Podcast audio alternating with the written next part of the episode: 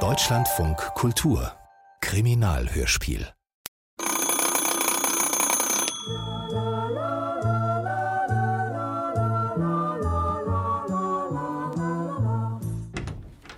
Ach, Sie sind's. Kommen Sie rein. Bleiben Sie nicht an der Tür stehen.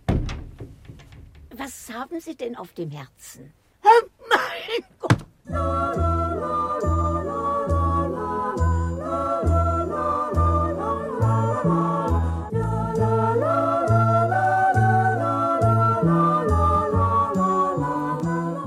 Am 20. Juli 1902 schlug der Vampir von Brooklyn zum ersten Mal zu.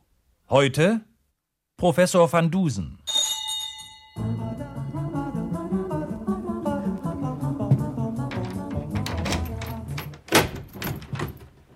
Ah, da sind Sie ja. Pünktlich wie immer.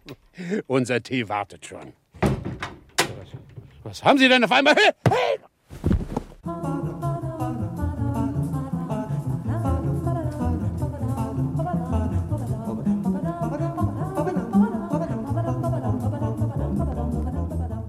Der zweite Mord des Vampirs geschah am 24. Juli. Heute Professor van Dusen und der Vampir von Brooklyn. Der dritte am 26. Juli.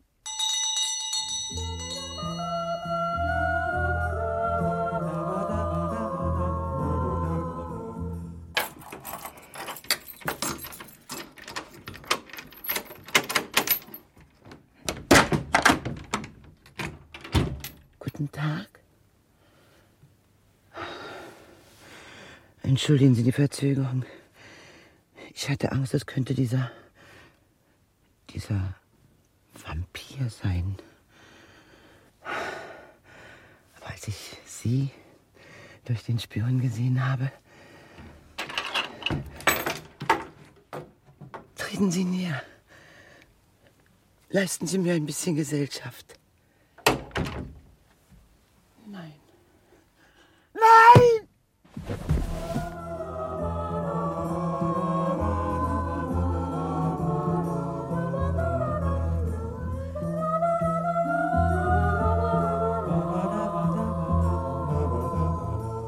Und so ging es weiter, Schlag auf Schlag. Der vierte Mord, der fünfte Mord und am 5. August schließlich mordete der Vampir von Brooklyn zum sechsten Mal. Sechs Morde in 17 Tagen. Sechs Morde ohne ersichtliches Motiv. Ohne jede brauchbare Spur. Angst und Schrecken herrschten in New York. Die Polizei war ratlos. Und was tat Professor Dr. Dr. Dr. Augustus van Dusen, die Denkmaschine? Der große Wissenschaftler und Amateurkriminologe hatte von der ganzen Sache keinen blassen Schimmer. Er befand sich nämlich im wilden Westen, zusammen mit seinem treuen Assistenten und ihrem ergebenen Diener Hutchinson Hedge, im Geheimauftrag des Präsidenten, wie Sie vielleicht noch wissen. Mit Banditen hatten wir uns herumärgern müssen, mit Indianern und Cowboys, wir hatten große Gefahren durchgemacht und haarsträubende Abenteuer erlebt. Nur eines hatten wir nicht getan. Zeitung gelesen. Deshalb waren wir völlig ahnungslos, als wir am 7. August 1902 nach New York zurückkamen. In eine Stadt, in der ein geheimnisvoller Mörder umging. Und das bleiche Entsetzen. Oh. Wir sind da, die Herren. 35. Straße West. Danke. Laden Sie das Gepäck ab, guter Mann. Mein Diener wird es dann ins Haus schaffen. Mein Gott, was für eine Hitze. Wie in Neumexiko. Na, mein lieber Hedge, Sie übertreiben. Und wie in Neumexiko kriechen auch hier Schlangen und Würmer durch die Gegend. Was meinen Sie? Na, sehen Sie nicht, wer auf uns zugeschlichen kommt? Ein gequältes Lächeln auf dem vergeistigten Antlitz. Oh, kein Zweifel, das ist Detective Sergeant Caruso. Ruhm und Zierde unserer wackeren Kriminalpolizei. Professor, Professor van Dusen, Gott sei Dank, dass Sie wieder da sind. Endlich. Jetzt kriegen wir ihn. Jetzt wird alles gut. Ach, Professor, Sie... Mein guter Caruso, so kenne ich Sie ja gar nicht. Beruhigen Sie sich doch. Holen Sie tief Luft. Und Mr. Hedge auch. Hätte nie gedacht, dass ich mich mal freuen würde, Sie zu sehen, Mr. Hedge. Sie müssen krank sein, Caruso. Sie werden den Vampir zu fassen kriegen, Professor. Sie werden seinem Treiben ein Ende setzen. Sie werden den Vampir unschädlich machen. Mit meinen Ohren stimmt was nicht. Ich höre immer Vampir. Jawohl, Mr. Hedge, Vampir. Jetzt weiß ich, was mit Ihnen los ist, Caruso. Sie sind betrunken, sturzbetrunken. Und das so früh am Tage. Erlauben Sie was? Schämen Sie sich. Ein Vampir in New York. Wo doch jedes Kind weiß, dass es Vampire nur drüben in Europa gibt, in Transsilvanien. In der Tat, mein lieber Hedge. Lassen Sie es sich gesagt sein. Und auch Sie, Caruso. Ja. Vampire, sofern Sie darunter die nachtschwärmenden, blutsaugenden Toten der Legende verstehen, existieren einzig und allein dort. In der Legende nämlich, in der Folklore, im Märchen. Also, ich wäre da nicht so sicher, Professor. Hier bei uns, mitten in New York, in Brooklyn, da geht einer um. Oh. Ein richtiger, hundertprozentiger Vampir. Genug gescherzt, mein lieber Caruso. Kein Scherz, Professor. Die Sache ist todernst. Sechs Menschen hat er schon umgebracht. Der Vampir. Sechs Morde? Jawohl, Professor. In nicht mal drei Wochen. Der letzte war vorgestern. Interessant. Berichten Sie, Caruso. Zu Befehl, Professor. Also, meine Herren, meine Herren, so geht das nicht mitten auf der Straße, draußen vor der Tür bei der Hitze. Ich schlage vor, wir betreten Ihr gastliches Heim, Professor. Caruso auch, Ja. wenn es sein muss. Hedge. Wir machen uns etwas frisch. James wird sich um das Gepäck kümmern und uns mit Speis und Trank versorgen. Und dann kann er berichten, unser hochgeschätzter Nun ja, äh, gewiss. äh, Plattfuß. Im Prinzip haben Sie recht, mein lieber Hedge. Betätigen Sie die Türglocke. Eine halbe Stunde später, länger konnte der Professor seine Ungeduld nicht zügeln, saßen wir im Salon beisammen, um uns Caruses Vampirgeschichte anzuhören. Ich hatte mich, bewaffnet mit meinem vielgeliebten dreistöckigen Whisky, hinter einem Berg von belegten Broten verschanzt. Der Professor aß und trank nichts. Der große Mann lebt bekanntlich von Luft, Kriminologie und Wissenschaft. Und Caruso, der klammerte sich, Sie werden es nicht glauben, an eine Tasse Tee. Nun ja. Ich habe mir geschworen, keinen Alkohol zu mir zu nehmen, bis ich den Fall des Vampirs gelöst habe. Keinen Tropfen, Mr. Hedge. Bravo, bravo. Da werden Sie wohl bis an Ihr seliges Ende Abstinenzler bleiben müssen. Prost, Caruso. Mein lieber Hedge. Ja, Professor? Ihr Chefredakteur, ein strenger Vorgesetzter, wie ich mich erinnere, erwartet Sie gewiss schon mit Ungeduld in den Räumlichkeiten des Daily New Yorker. Zerbrechen Sie sich darüber nicht Ihren genialen Kopf, Professor. Mein Chefredakteur wird mir aus der Hand fressen, wenn ich morgen bei ihm aufkreuze mit einem funkelnagelneuen Exklusivinterview in der Tasche. Interview mit wem?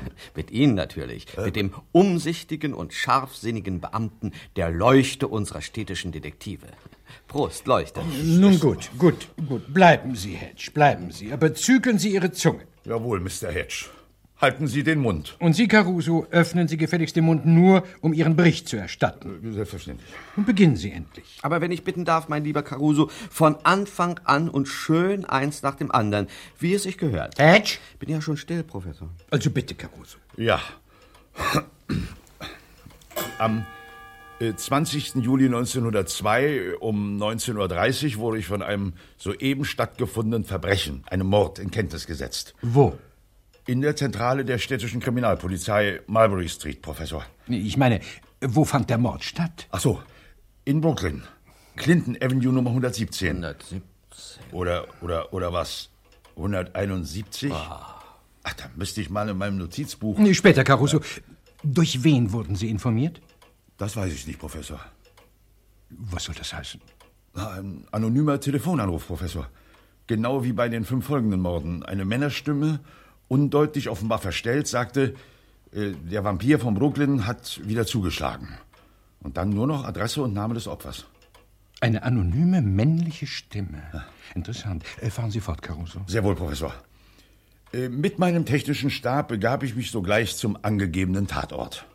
Unter uns, meine Damen und Herren. Detective Sergeant Caruso erzählen zu hören, ist nicht gerade ein künstlerischer oder auch nur kriminologischer Hochgenuss, ganz zu schweigen von den ständigen Unterbrechungen des Professors. Ich fasse daher das, was im Salon abgehandelt wurde, kurz und allgemein verständlich zusammen. Also, zwischen dem 20. Juli und dem 5. August waren im New Yorker Stadtteil Brooklyn sechs Menschen ermordet worden. Ganz offensichtlich vom gleichen Täter. Ein Motiv war nicht festzustellen. Zwischen den Opfern bestanden keinerlei Beziehungen. Es handelte sich um drei Frauen und drei Männer. Sie waren alle nicht mehr jung, relativ wohlhabend und lebten allein, ohne Dienstboten, in einer größeren Wohnung, mehrere Räume, Flur, Küche, Bad. Und in ihren Wohnungen wurden sie auch entdeckt. Tot, ermordet, alle auf die gleiche Art und Weise. Auf welche Weise, Caruso? Erschlagen, Professor. Und womit? Mit einem stumpfen Gegenstand, Professor. So, so, der altbekannte stumpfe Gegenstand. Nützlich, handlich, allgemein beliebt. Aber das ist noch nicht alles, Professor. Die Opfer hatten auch zwei Wunden am Hals, an der Schlagader, nebeneinander. Wie ein Biss, Professor. Und jede Leiche hielt einen Zettel in der Hand. Mit einem Vers. Was Sie nicht sagen, Caruso. Und wie lautet der Vers? Jedes Mal ein bisschen anders, aber im Prinzip war es immer dasselbe. Äh, Dann geben Sie uns ein Beispiel. Leider habe ich es nicht aufgeschrieben. Ähm, ähm, äh, warten Sie mal. Wie ging das denn bloß? Fisch essen, Caruso. Fisch. Ist gut fürs Gedächtnis. Hedge. Ja, so war's. Mich hält kein Fenster, mich hält keine Tür, mich, den Vampir. Naja, reimen tut es sich, aber Shakespeare ist es nicht. Halten Sie uns nicht auf, Hedge. Und Sie, Caruso, fahren Sie fort. Jawohl, Professor. Das Merkwürdigste kommt nämlich erst. Alle, Alle Opfer, Opfer- so berichtete die Leuchte der Kripo, waren in ihren Schlafzimmern aufgebahrt worden, auf dem Bett ausgestreckt, brennende Kerzen drumherum und in den gefalteten Händen die erwähnten Zettel mit den Vampirversen. Ein recht bizarres Detail. Makaber, könnte man auch sagen. Oder ganz einfach verrückt. Verrückt. Wer weiß. Für derartige auf den ersten Blick irrational, ja abstrus erscheinende Fakten findet sich in der Regel eine rationale Erklärung im kriminologischen Kontext, versteht sich. Meinen Sie wirklich, Professor? Na, jedenfalls gab es in der Öffentlichkeit große Unruhe nach dem zweiten Vampirmord. Und nach dem dritten erst. Kann ich mir lebhaft vorstellen. Die Zeitungen fielen über die Polizei her, wir wurden angegriffen und wüst beschimpft. Und dabei tun wir alle doch unser Bestes, das kann ich Ihnen versichern. Aber diese Journalisten haben ja vor nichts und niemand Respekt. Widerliches Volk, was, Caruso, alter Freund? Und wenn ich erst wieder im Daily New Yorker schreibe, dann... Ach, wissen Sie, Mr. Hedge, schlimmer als es jetzt ist, kann es eigentlich nicht mehr werden. Jedes Mal, wenn ich eine Zeitung aufschlage, muss ich Sachen lesen wie Caruso schläft, der Vampir mordet. Oder Lass dich pensionieren, Caruso. Und? Was und? Lassen Sie sich pensionieren. Oh, Aus welchem Grunde, mein guter Caruso, konzentriert sich der Zorn der Presse auf Ihre Person und nicht, äh, wie es doch nahelege, auf die Ihres Chefs und Direktors? weil Mr. Delamere sich wie üblich raushält, Professor. Gleich nach dem zweiten Mord hat er die Sondergruppe Vampir gebildet. Der Leiter bin ich. Wer sonst? Ich habe alle Vollmachten, mich... Lächerlich zu machen und Ihre Unfähigkeit unter Beweis zu stellen. Mr. Hedge, Sie gehen zu weit. Das ist bei Ihnen gar nicht möglich. Ich muss Caruso. doch bitten, meine Herren. Wenn Sie Ihre kindische Streiterei nicht lassen, bringen wir den Fall nie zu einem Ende. Er hat angefangen, Professor. Er fängt überhaupt Schluss immer jetzt! Schluss! Wer gehört zur Sondergruppe Vampir, Caruso? An. Ja, also, da bin zuerst einmal ich. Als Leiter. Mit allen Vollmachten, wie gesagt. Versteht sich. Und? Äh, Zwei Detective Officers von der Zentrale, Murphy und Kennedy. Dazu ein lokaler Verbindungsmann, Oberwachtmeister Hitchcock vom Revier Brooklyn.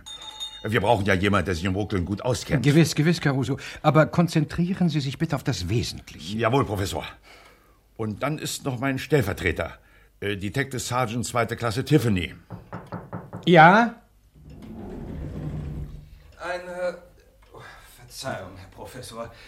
Eine Person von der Kriminalpolizei. Ja? Sie wünscht Detective Sergeant Caruso zu sprechen in einer dringenden Angelegenheit. Der Name? Detective Sergeant zweiter Klasse Henry Tiffany MA zu Ihren Diensten, meine Herren. Falls Sie es nicht wissen, MA steht für Magister Artium, Meister der schönen Künste. Es ist ein akademischer Grad, der mir am Ende meines Studiums an der Harvard-Universität verliehen wurde. Sie werden fragen, wie kommt ein leibhaftiger Magister zur Kriminalpolizei? Wir denken gar nicht daran, Detective Sergeant zweiter Klasse, Tiffany. Nehmen Sie Haltung an. Sie sehen vor sich nicht nur Hutchinson Hedge, Sie sehen auch und vor allem Professor Dr. Dr. Dr. Augustus van Dusen, bekannt unter dem ehrenvollen Spitznamen die Denkmaschine. Bitte, Also blasen Sie sich nicht auf mit Ihrem kleinen Magister. Stehen Sie stramm, machen Sie Ihrem Chef Meldung. Hedge! Was ist passiert, Tiffany? Schon wieder ein Mord, Sir. Der Vampir? Jawohl, Sir. Das wäre dann also Nummer sieben. Steht da, er kann rechnen. Nur mit dem Addieren Bitte. von zwei und zwei klappt es leider nicht. Bitte, meine Herren. Anonymer Anruf, Tiffany? Wie immer, Sir. Und die Sondergruppe Vampir? Hat bereits die Arbeit aufgenommen, Sir. Detective Officers Murphy und Kennedy sind sogleich mit dem technischen Team zum Tatort aufgebrochen. Wo? Brooklyn, Sir. Natürlich Brooklyn. Wo da? Fulton Street 64b, Sir. Vorderhaus, dritter Stock. Opfer ist eine gewisse Pia Lipinski, Kammersängerin im Ruhestand. Requiescat in pace. Das ist lateinisch und heißt... Mir völlig egal, was das heißt. Äh, was ist mit Oberwachtmeister Hitchcock? Wird telefonisch verständigt, Sir. So. Warum sind Sie nicht ebenfalls am Tatort, Tiffany? Bin bereits unterwegs, Sir. Hielt es jedoch für meine Pflicht, Sie vorher zu benachrichtigen. Ja, in Ordnung, Tiffany. Jetzt aber schnell nach Brooklyn, damit der Chef seinen Leuten zeigen kann, wo es lang geht. Sie kommen noch mit, Professor. Bitte. Warum nicht? Damit das Genie der Kripo zeigen kann, wo es lang geht. Hedge. Professor? Beschaffen Sie uns eine Droschke. Mit Vergnügen, Professor. Sehen wir uns mal an, was dieser Vampir von Brooklyn so anstellt. Moment mal, Mr. Hedge. Sie sind nicht eingeladen. Mein lieber Caruso, bei allem Verständnis für die zwischen Mr. Hedge und Ihnen obwaltende Antipathie muss ich auf der Anwesenheit meines ständigen Begleiters bestehen. Es denkt sich leichter vor dem gewohnten Hintergrund einer glatten, durch keinerlei intellektuelle Prätensionen beschwerten Folie. Wie soll ich denn das nur wieder verstehen? Also gut, Professor, wenn Sie so großen Wert darauf Ich legen. lege, Caruso. Meine Herren, auf nach Brooklyn!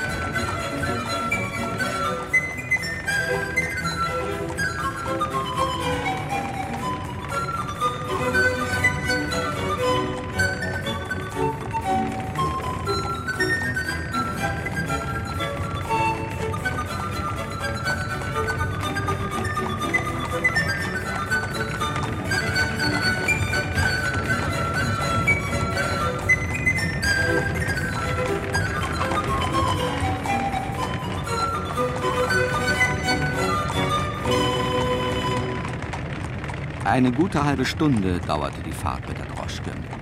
Vom Haus des Professors in Manhattan, die dritte Avenue entlang, über die Brooklyn Bridge, vorbei am Greenwood-Friedhof bis zur Fulton Street. Caruso schwieg die ganze Zeit und glupschte mich wütend an. Ich glupschte zurück. Magister Tiffany stellte mit gelehrten Zitaten seine akademische Bildung unter Beweis. Und Professor van Dusen dachte nach über den Vampir von Brooklyn. Oder vielleicht auch über die atomare Strukturtheorie der Elemente. Wir wurden vor der Haustür erst einmal aufgehalten von einem übergewichtigen Individuum in grauem Filzhelm und dunkelblauer Uniform. Halt! Niemand betritt das Haus. Die Herren gehören zu mir, Wachtmeister. Das ist was anderes, Detective Sergeant Sir. Passieren Sie. Meldung, Wachtmeister. Befehl, Sir. Wachmeister Penniman vor einer Stunde mit Sondergruppe Vampir hier eingetroffen und zur Sicherung der Haustür abkommandiert, Sir. Odi profanum vulgus et artio. Das ist Lateinisch, Tiffany. Wir wissen Bescheid. Äh, seit Sie hier stehen, Wachtmeister, hat da jemand das Haus betreten oder verlassen? Keine Menschenseele, Sir. Danke. Machen Sie weiter. Jawohl, Sir. Wir machten auch weiter. Das heißt, wir stiegen in den dritten Stock und betraten die Wohnung des siebten Vampiropfers. Hier herrschte das übliche kriminalpolizeiliche Durcheinander. Es wurde gemessen, fotografiert, untersucht, Spuren gesichert, hektisch auf und ab gelaufen oder einfach dumm herumgestanden. Professor van Dusen sah sich die Sache erst einmal vom Rand aus an. Er lehnte sich im Flur an einem massiven Garderobenschrank und wirkte, wie immer in solchen Situationen, leicht geistesabwesend. Ach, äh, Caruso. Äh, ja, Professor? Wie die Splitter am Schloss verraten, haben Ihre Leute beim Eintreffen die Wohnungstür aufbrechen müssen. Bei einem Vampirmord ist das immer so, Professor. Die Tür ist jedes Mal von innen verriegelt und verschlossen. Und der Schlüssel steckt innen. Ah ja, ja. Und äh, die Fenster? Auch fest zu. Sonstige Öffnungen? Ein- oder Auslässe? Kamine zum Beispiel, Falltüren? Nix, Professor. Auch keine Geheimtür und kein doppelter Boden oder sowas. Das gibt's doch nicht. Wie ist denn der Mörder rausgekommen? Das ist ja das Problem, Mr. ja, Hedge. Wir stehen vor einem Rätsel. Ich hatte gehofft, dass Professor Van Dusen uns einen Hinweis geben könnte. Ein verschlossener Raum. Ein hermetisch von innen verschlossener Raum. Darin eine ermordete Person. Mordwaffe, Caruso? Nicht zu finden, wie immer. Mörder mit Waffe verschwunden. Wissen Sie, was das ist, Caruso? Klar, Professor. Eine ziemlich schwierige Kiste. Ach was. Es handelt sich hier um die Höchstschwierigkeit, gewissermaßen die hohe Schule der Kriminologie. Ihnen ist doch fraglos Dr. Fells epochales Werk bekannt. Tausend und eine Mordmethode im hermetisch verschlossenen Raum, nebst Ihrer kriminologischen Aufklärung. Kenne ich nicht. Ach. Äh, wissen Sie, Professor, von Büchern halten wir nicht viel. Wir sind eher Praktiker. Und das, wenn Sie gestatten, Detective Sergeant erster Klasse Caruso, das ist ja gerade das große Manko unserer Kriminalpolizei. Keine Theorie, keine profunde Bildung, wie sie nur ein langjähriges Universitätsstudium vermitteln kann. Wie sagt der Lateiner, mens sana... Haben Sie nichts zu tun, Tiffany? Halten Sie den Mund, gehen Sie wieder an Ihre Arbeit. Detective Sergeant zweiter Klasse Henry Tiffany, M.A. Bitte. Hitchcock. Wo steckt Oberwachtmeister Hitchcock? Melde mich zur Stelle, Detective Sergeant. Sind Sie tatsächlich schon da? Erstaunlich. Seit fast einer Stunde, Detective Sergeant. Ich bin kurz nach Murphy und Kennedy eingetroffen. Wir von der uniformierten Schutzpolizei haben ein bisschen mehr zu tun als die Herrschaften von der Kripo. Ruhe. Wo ist die Leiche? Im Schlafzimmer, wie immer. Sehen wir sie uns mal an, Professor. Hm, Aber mit Vergnügen, Caruso. Gehen Sie voran, Hitchcock. Bitte, meine Herren. Über den Flur durch zwei Zimmer.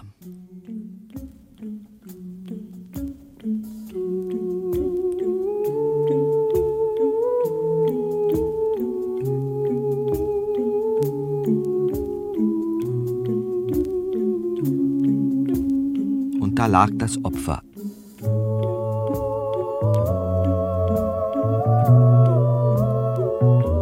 Eine ältere Frau.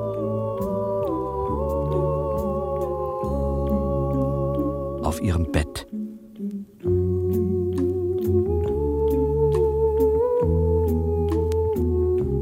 Mit gefalteten Händen und ganz offensichtlich tot.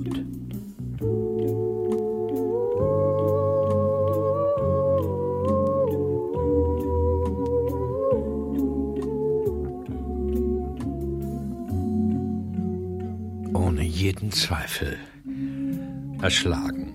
Mit einem stumpfen Gegenstand, Professor. Wie immer. Und da am Hals, vorn rechts. Bisswunden, Professor. Zwei nebeneinander liegende Bisswunden. Wie von scharfen, spitzen Zähnen. Meinen Sie, Oberwachtmeister Hitchcock? Wann wurde das anonyme Telefonat entgegengenommen? Äh, Tiffany? 11.10 Uhr, Sir. Also vor nicht ganz zwei Stunden. Wie bereits sein erster flüchtiger medizinischer Blick erkennen lässt, starb das Opfer vor exakt zwei Stunden. Das heißt Der also. Mörder hat uns direkt nach dem Mord angerufen, wie immer. Äh, Von diesem Apparat aus, nehme ich an. Zweifellos. Waren übrigens die Wohnungen der früheren Vampiropfer ebenfalls an das Telefonnetz angeschlossen? Jawohl, Professor. Interessant, interessant. Offensichtlich legt der Täter großen Wert darauf, dass seine Opfer schnell gefunden werden und dass die Polizei so bald wie möglich die Arbeit aufnimmt. Ein wichtiger Hinweis, meine Herren. Ja? Also mir sagt das nichts. Wie immer. Hedge. Und hier hätten wir ja auch den ominösen Zettel. Blut ist mein Lebenselixier. Ich bin ein Vampir. Kurz und unschön. Sie haben doch ein gutes Gedächtnis, Tiffany. Jawohl, Sir. Die Frucht eines langen, erfolgreichen Studiums. Dann sagen Sie uns doch mal die anderen Vampirverse auf. Sehr gern, Detective Sergeant erster Klasse. Der erste Vers lautete: Brooklyn ist mein finstres Revier, hier haust der Vampir. Dann Bin ich ein Teufel? Bin ich ein Tier? Nein, keins von beiden. Ich bin ein Vampir. Weiter, weiter, weiter. Verrammelt die Fenster, verriegelt die Tür. Ich bin doch hier, ich der Vampir. Wer schleicht so spät? Durch Nacht und Wien. Aber Herr Späte, danke. Das genügt, das genügt wirklich. Mir ist etwas eingefallen, Detective Sergeant erster Klasse Caruso. Dann raus damit, Tiffany. Könnte man nicht in allen Buchhandlungen nachfragen, wer in den letzten Wochen ein Reimlexikon erworben hat? Wunderbar. Auf sowas kommt der Mensch nur, wenn er studiert hat. In Harvard. Hat vielleicht doch jemand eine Idee? Sie, Hitchcock? Nein, Sir. Wie immer. Und Sie, Sir? Ich? Nein. W- Werden Sie bloß nicht unverschämt. Äh, meine Herren, bitte. Sir? Äh, Mein lieber Hedge, wie spät ist es? Viertel nach eins, Professor. Äh, Danke. Caruso? Professor? Äh, Wann werden Sie Ihre Untersuchungen am Tatort beendet haben? In einer Stunde ungefähr. Warum? Hm, Haben Sie die Güte, pünktlich um 15 Uhr bei mir vorzusprechen, in meinem Hause in der 35. Straße. Sie, Caruso und die übrigen Angehörigen der Sondergruppe Vampir, Tiffany, Hitchcock, Murphy und Kennedy. Wozu denn das, Professor? Zu einem Spezialseminar über allgemeine und besondere Kriminologie, exemplifiziert im Fall des sogenannten Vampirs von Brooklyn. Professor. Ich erwarte Sie, meine Herren.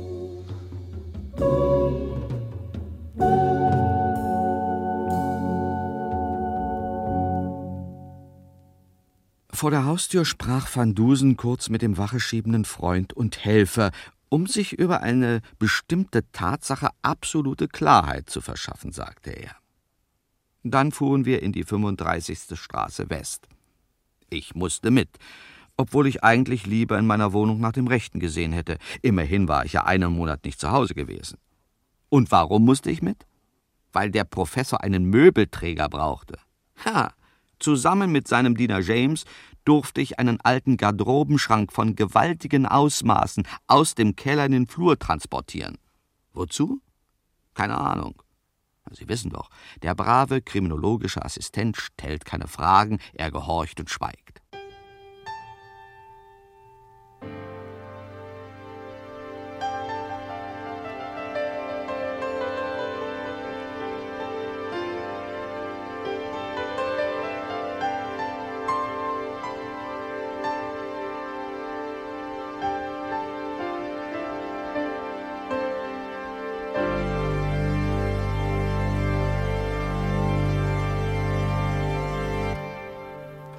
Dann war sie auch schon da, die Sondergruppe Vampir, und Van Dusen fing mit seinem Seminar an. Ich weiß nicht, was ich erwartet hatte, aber wie auch immer, ich war enttäuscht. Keine genialen Geistesblitze, keine unerwarteten Entwicklungen, nur langweiliges Gerede ohne praktischen Nährwert. Dachte ich jedenfalls. Ich fasse zusammen. Sieben Morde, ein Mörder, ein Modus operandi, kein erkennbares Motiv, keine Verbindung zwischen den Opfern. Soweit wir wissen, Professor. Wenn Professor von Dusen keine Verbindung sieht, dann existiert doch keine Verbindung, Detective Sergeant Tiffany. Entschuldigung. Ich fahre fort. Keine Verbindung zwischen den Opfern. Wohl aber in allen Fällen gewisse frappante Gemeinsamkeiten. So lebten etwa alle Opfer allein in ihren großen Wohnungen. Ferner pflegte der Mörder die Polizei mittels Telefon in der Mordwohnung nach der Tat zu informieren, notabene unmittelbar nach der Tat. Hat es nicht fast den Anschein, der Täter könne es gar nicht erwarten, dass die Polizei am Tatort eintrifft? Ja, und, Professor? Halten Sie das für wichtig? Für höchst wichtig, mein lieber Caruso. Und höchst wichtig erscheinen noch folgende Fakten. In makabrer Inszenierung schafft der Mörder ein in hohem Grade Aufmerksamkeit heischendes Tableau, welches, beachten Sie das wohl, so weit wie möglich von der Wohnungstür entfernt ist. Obwohl Tür und Fenster von innen verschlossen sind, gelingt es dem Mörder immer wieder, den Schauplatz einer Tat auf unerklärliche Weise zu verlassen. Und schließlich, im Flur steht ein großer Garderobenschrank. Eine Tatsache, welche für den heute besichtigten Tatort zutrifft, aber auch, dessen bin ich mir sicher, auch für die übrigen Mordwohnungen. Oder, Caruso? Absolut richtig, Professor, aber was die Garderobenschränke mit den Morden zu tun haben sollen... Das ist Ihnen nicht klar, Caruso? Beim besten Willen nicht. Ach. Äh, Was meinen Sie, Tiffany? Magister Artium. Nun, es handelt sich hier fraglos um ein äußerst komplexes Problem. Difficile est, nicht wahr? Rerum cognoscere causas. In der Tat, mein lieber Tiffany, in der Tat. Oberwachtmeister Hitchcock? Äh, Keine Meinung, Professor. Wenn die Kollegen in Zivil schon nichts wissen. Und den Herren Murphy und Kennedy ist es von den verständnislosen Gesichtern abzulesen, dass sie ebenfalls überfragt sind. Nun gut.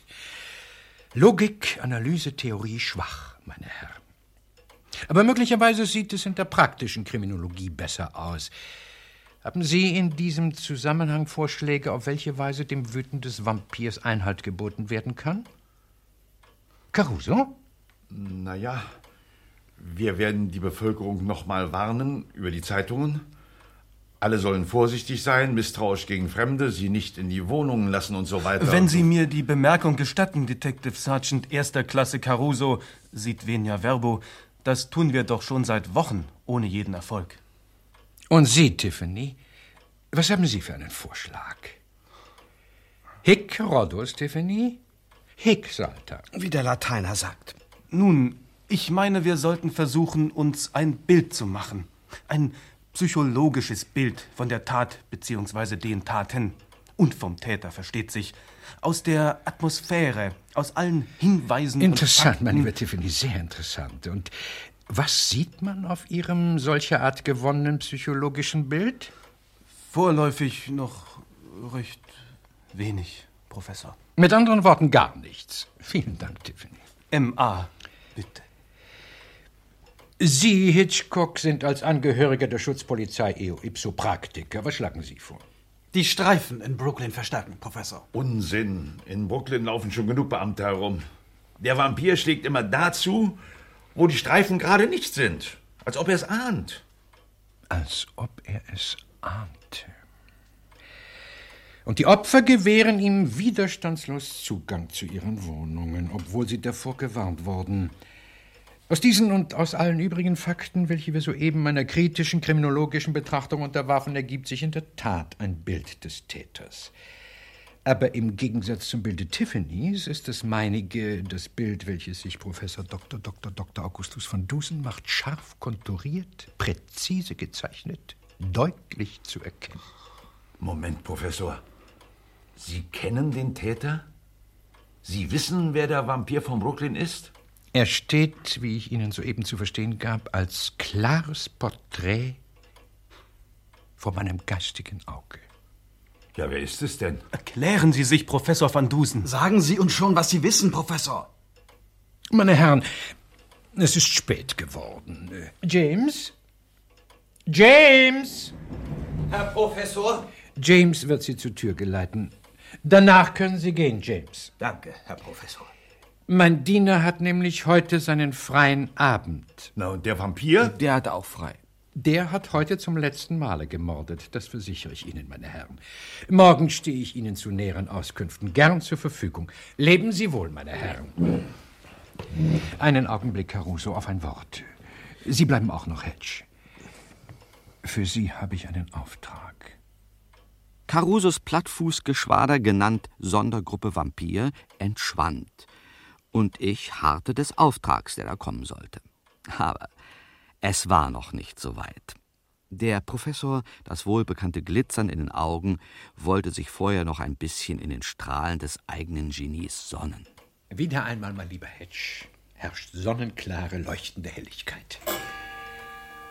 Der Fall ist. Ist gelöst. Zwei plus zwei gibt vier, immer und überall. Einem wahrhaft intelligenten Menschen ist nichts, wohlgemerkt nichts unmöglich. Und so weiter und so weiter. Halleluja, Amen. Äh, ja, ganz recht.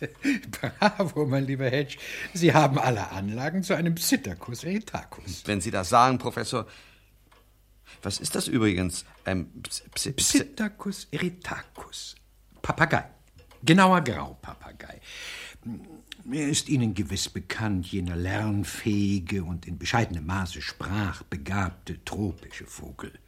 Finde ich nicht sehr witzig, Professor. Sehr richtig, mein lieber Hedge. Zum Scherzen ist der vorliegende Fall viel zu ernst. Konzentrieren wir uns auf das Eigentliche und Wesentliche. Und das wäre, Professor? Selbstverständlich nichts anderes als die Überführung des sogenannten Vampirs von Brooklyn. Dazu brauchen wir nur noch zu wissen, wie er heißt, der Vampir. Aber mein lieber Hedge, das wissen wir doch. Ach? Ja, wir kennen seinen Namen. Und wir kennen, was mir sehr viel bedeutsamer erscheint, seinen Beruf und seine Bekleidung. Seine Kleidung? Wieso? Ein Element von eminenter Wichtigkeit, mein lieber Hedge. Ich möchte sogar so weit gehen, dass ich behaupte, ohne seine auffällige Kleidung hätte der Vampir niemals zum siebenfachen Mörder werden können. Ach, und warum lassen Sie den Kerl nicht festnehmen, wenn Sie ihn kennen? Aus gutem Grund, mein lieber Hedge. Die Beweise, über welche ich verfüge, sind die Ergebnisse logischer Kombination. Sie entbehren jener juristischen Handfestigkeit, wenn Sie verstehen, was ich meine, jener Überdeutlichkeit, wie sie die lediglich durchschnittliche Intelligenz unserer Justizbehörden zu fordern genötigt ist. Lange Rede, kurzer Sinn, Professor. Sie haben keinen stichhaltigen Beweis. Was wollen Sie tun? Da längere Ausführungen Ihren geistigen Horizont offensichtlich übersteigen, will ich es knapp formulieren. Ich werde den Vampir auf frischer Tat ertappen. Ach, nur mal so kurz auf frischer Tat ertappen? Weiter nichts? Und wie, wenn man fragen darf? Ganz einfach, mein lieber Hedge. Ich lasse mich ermorden. Sie, Sie lassen sich ermorden, Professor? Und Sie, mein lieber Hedge, dürfen zusehen. Hm. Nun schließen Sie bitte wieder Ihren Mund. Hm. Sehr schön. Und hören mir aufmerksam zu. Sie werden Folgendes tun. Was der Professor von mir wollte, das, meine Damen und Herren, werde ich Ihnen jetzt noch nicht verraten. Vielleicht sind Sie ja auch so schlau wie Van Dusen und wissen schon, wer der Vampir von Brooklyn ist und was in Kürze passieren wird. Wenn nicht, dann müssen Sie eben noch ein bisschen warten.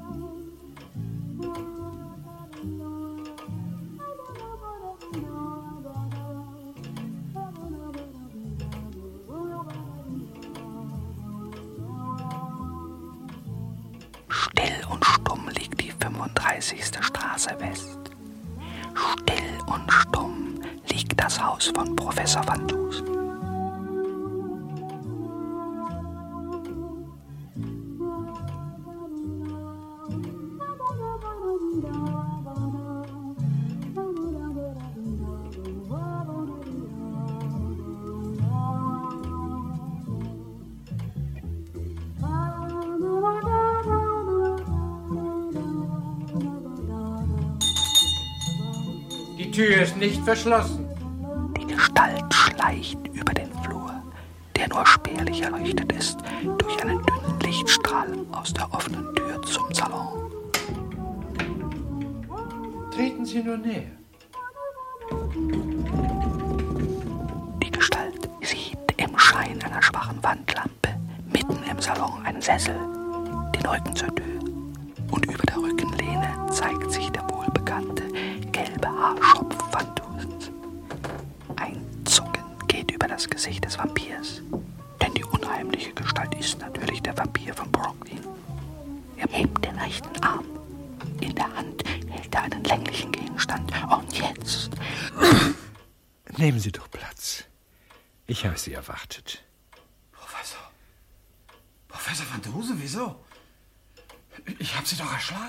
Keineswegs, mein Bester.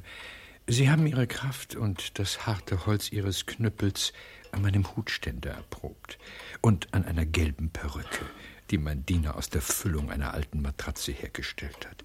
Nun setzen Sie sich doch. Hedge, Caruso. Nehmen Sie sich meines Gastes an. Aus der Küche, wo sie sich versteckt gehalten hatten, stürzten Caruso und sein Satellit in den Salon. Ein paar Minuten später war der Vampir durch Handschellen und durch eine bereitgelegte Wäscheleine so gekonnt verschnürt, dass er sich nicht mehr regen konnte. Van Dusen trat in die Mitte des Raumes, um uns die so sehnlich erwünschte letzte Aufklärung zu geben. Meine Herren, bereits gestern, als ich die Wohnung in der Fulton Street in näheren Augenschein nahm, stand es unverrückbar fest. Der Serienmörder, welcher der Allgemeinheit als Vampir von Brooklyn bekannt ist, musste ein Angehöriger der Polizei sein. Nur ein Polizist konnte darauf rechnen, dass ihm trotz der vorherrschenden Atmosphäre von Furcht und Terror bereitwillig jede Wohnungstür geöffnet wurde. Vor allem natürlich dann, wenn besagter Polizist in Uniform auftrat und dazu noch am Ort bekannt war. Und nur ein Polizist war in der Lage, sich unbemerkt und ohne Spuren zu hinterlassen, vom hermetisch verschlossenen Tatort zu entfernen. Das sagen Sie so einfach, Professor. Wie denn? Wie ist der Kerl rausgekommen? Überhaupt nicht, mein lieber Caruso. Was? Geduld, Geduld, mein Bester. Ich rekonstruiere. Der Täter, eine vertraute Erscheinung in der dunkelblauen Uniform, verschafft sich problemlos Einlass in die Wohnung des ausersehenen Opfers. Die Tür wird geschlossen. Der Täter tötet sein Opfer durch einen heftigen Schlag mit seinem Polizeiknüppel. Schlagstock ist die korrekte Bezeichnung, Professor. Sodann appliziert der Täter dem Opfer jenen kuriosen Vampirbiss, welcher Ihnen, mein lieber Caruso, so heftige Kopfschmerzen verursachte. Aber wie denn? Womit? Natürlich, indem er die beiden Enden seiner Diensthandschellen am Hals des Opfers zuschnappen lässt. Darauf schleppt er das Opfer ins Schlafzimmer, das in Wohnungen dieser Größe vom Flur weit entfernt ist, vom Flur und von dem dort stehenden großen Garderobenschrank. Dass die Wohnung einen solchen Schrank enthält, davon hat der Täter sich bei einem vorangegangenen Besuch informiert.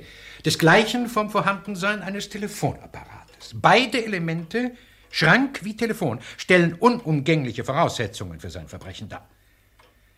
Nachdem er sein Opfer in auffälliger Weise aufgebahrt und mit dem obligatorischen Vers versehen hat, ruft er die Polizei an.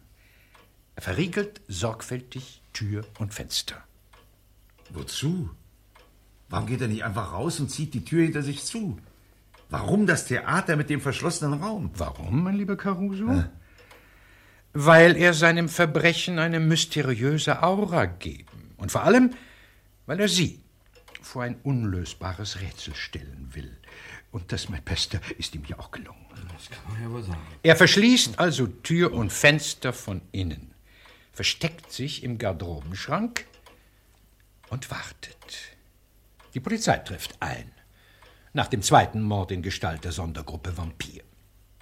Die Wohnungstür wird aufgebrochen und während die Aufmerksamkeit der Polizisten auf das makabre Tableau im Schlafzimmer gerichtet ist, schlüpft der Täter unbemerkt aus dem Schrank und gesellt sich, als sei nichts gewesen, seinen Kollegen zu. Das bedeutet, der Vampir musste nicht nur Polizist sein, sondern auch zur Sondergruppe gehören. Sehr richtig, mein lieber Tiffany.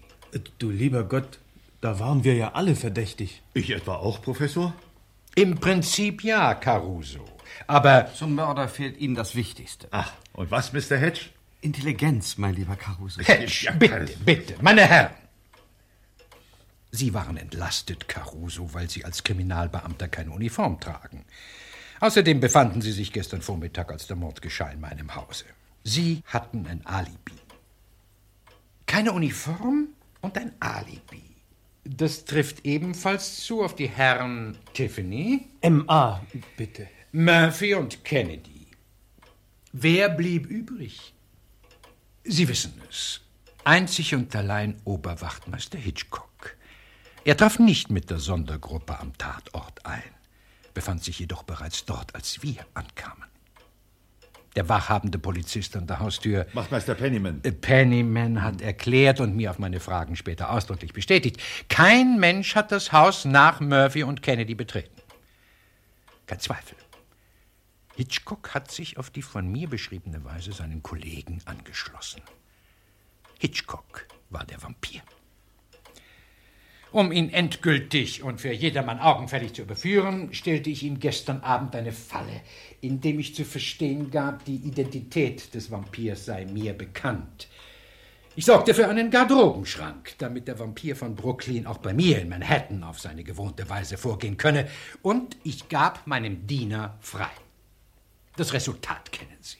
Vielmehr, Sie sehen es hier, gefesselt auf meinem Chippendale-Sofa. Der Fall ist abgeschlossen. Ja. Aber warum denn das Ganze? Ich meine, was für ein Motiv hat Hitchcock gehabt? Das verstehe ich nicht. Warum, Caruso? Weil ich Ihnen klar machen wollte, was Sie für ein Holzkopf sind. Sie und alle anderen, die stolz als Detektive in Zivil rumlaufen. Die sich schlauer vorkommen als wir in Uniform.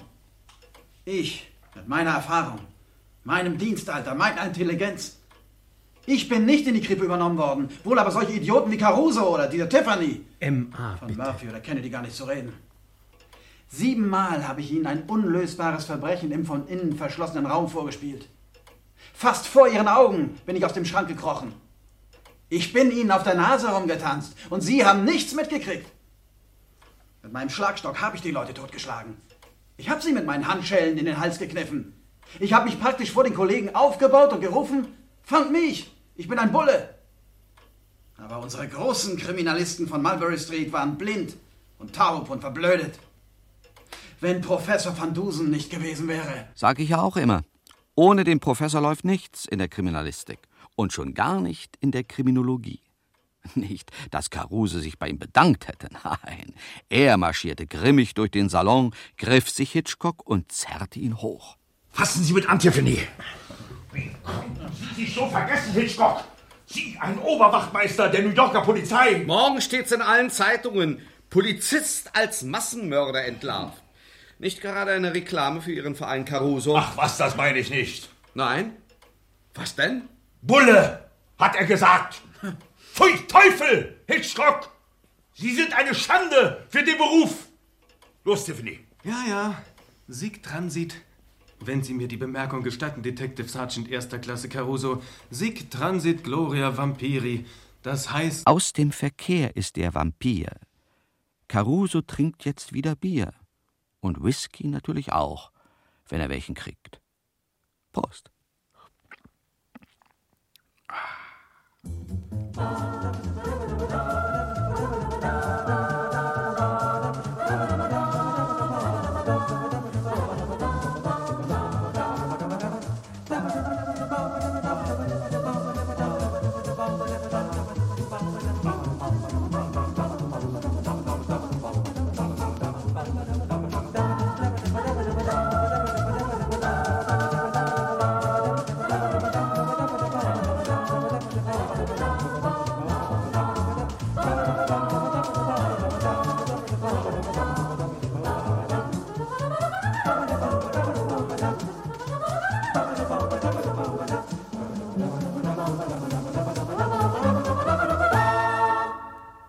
Professor van Dusen und der Vampir von Brooklyn.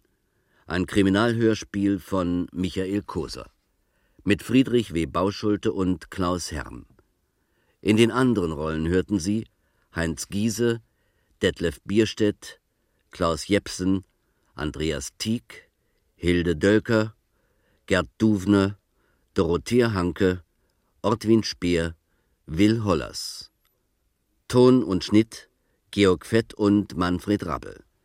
Regieassistenz Ingrid Tribowski. Regie Rainer Klute.